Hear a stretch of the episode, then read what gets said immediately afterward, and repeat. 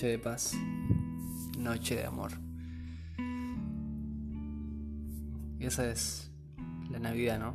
Esa es la idea que tenemos de la Navidad. Estamos en esta época en la que la mayoría de nosotros empezamos a, a sentir un poco de esta felicidad.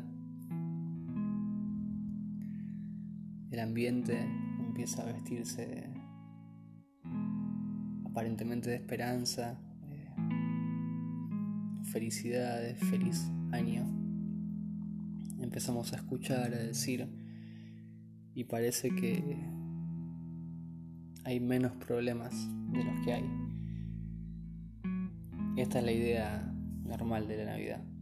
Eh, un tiempo para celebrar, un tiempo de reconciliación, de reunión.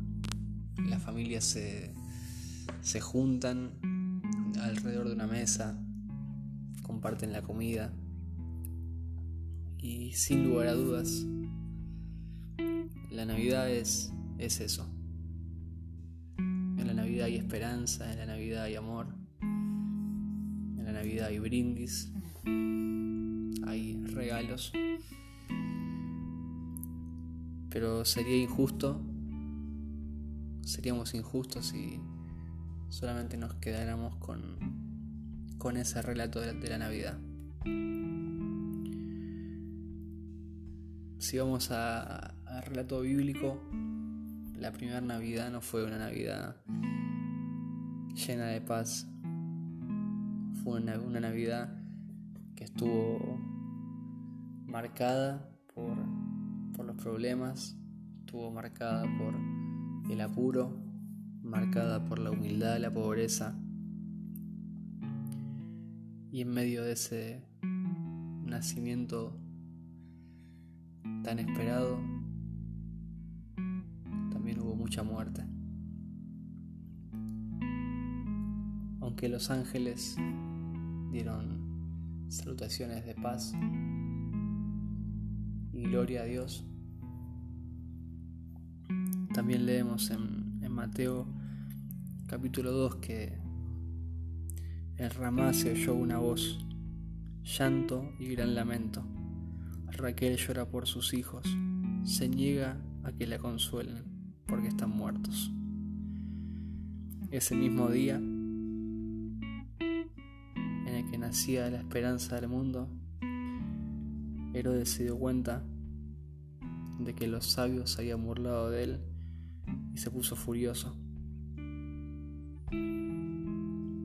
Entonces, Herodes envió soldados para matar a todos los niños que, vivieran en Belén y sus alrededores y que tuvieran dos años o menos. Por eso creo que la Navidad es, es un momento para reflexionar en que en nuestro mundo existe la paz, pero también existe la guerra, existe la vida y también está la muerte. Esa paz que se anuncia en la Navidad, esa esperanza y esa salvación, para algunos es una paz presente, una paz que os está visitando en este momento, pero para otros es una paz que nunca, que aparentemente nunca llega. Para muchos es la esperanza de la paz, pero no es una realidad ahora.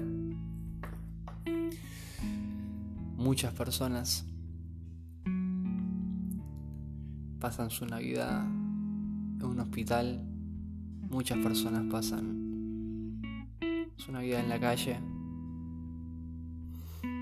muchos de nosotros disfrutamos una, una comida abundante y muchos buscan comida en la basura. Hay niños, hay adultos conectados a respiradores artificiales.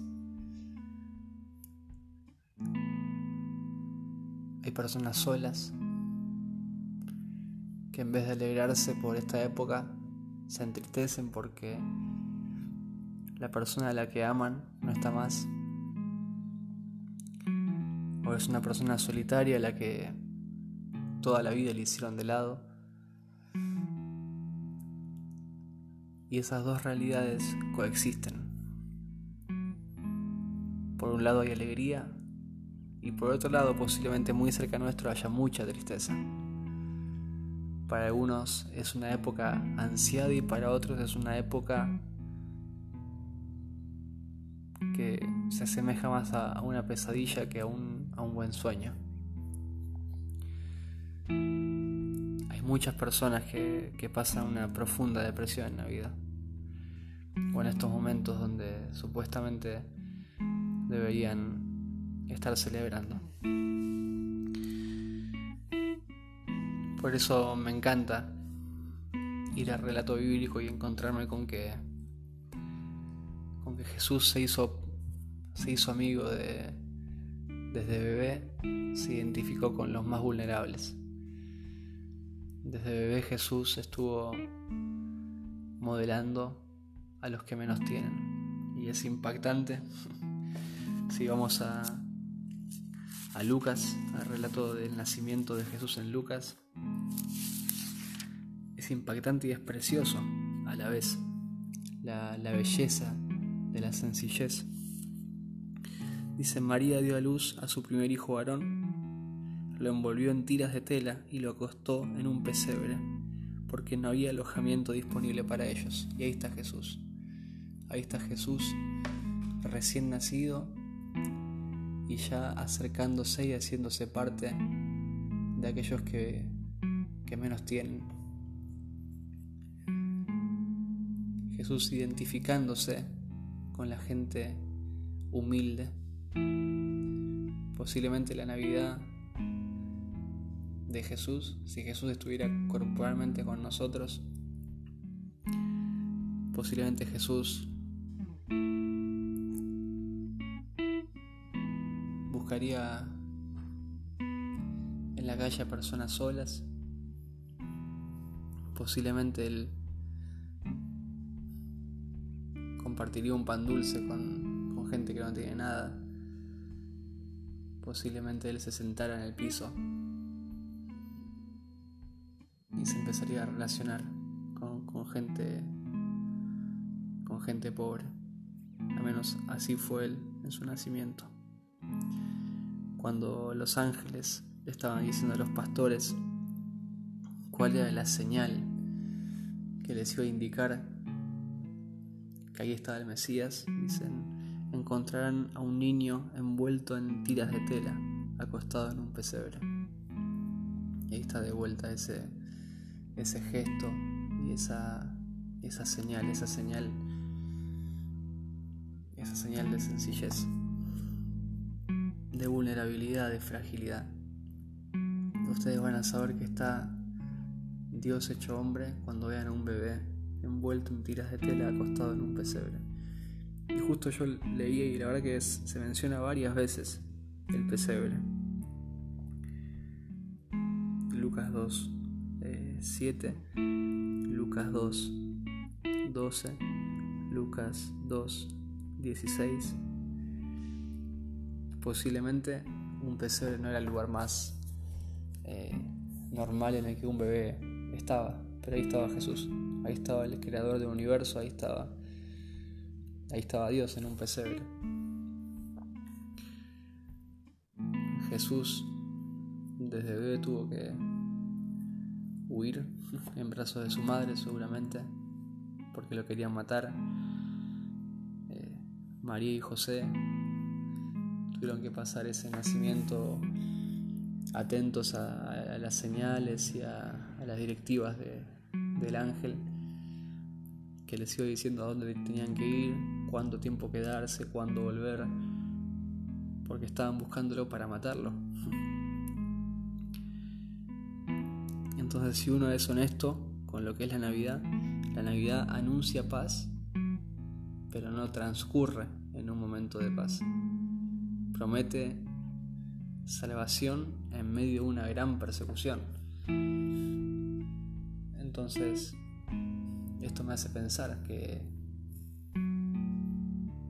que la Navidad posiblemente tenga más que ver con una esperanza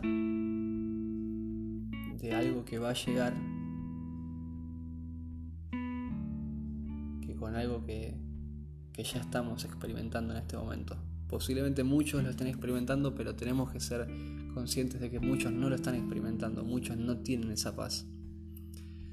Y los que disfrutamos de esa paz, de la Navidad, de la paz de la esperanza, del perdón de los pecados, de, de la vida que Jesús da, creo que necesitamos. Eh, y sería bueno que podamos pensar no tanto en nuestra alegría, sino en de qué manera podemos nosotros eh, compartir esa paz y llevársela a los que todavía no la tienen, a los que, como antes decía, están sufriendo la Navidad. Realmente yo siento que, este tiempo es un tiempo especial.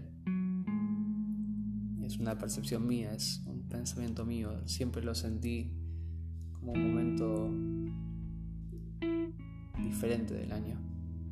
Y, es, así porque es, celebramos el adviento, la, la, venida. Es una época para meditar, para, para pensar en Jesús, para volver a ese pesebre, para intentar meternos en ese nacimiento. Pero eso quizás no serviría de mucho si ignoramos a los que están a nuestro alrededor y están pidiendo ayuda sin decirlo posiblemente. Desde una oración hasta, hasta un gesto amable, sencillo, hasta una invitación a pasar Navidad con tu familia, quizá poder pensar qué, es lo que podemos hacer esta Navidad para, para llevarle la, paz y el mensaje de Jesús a, aquellas personas que, que no lo tienen y que están posiblemente muchas sumidas en una tristeza profunda.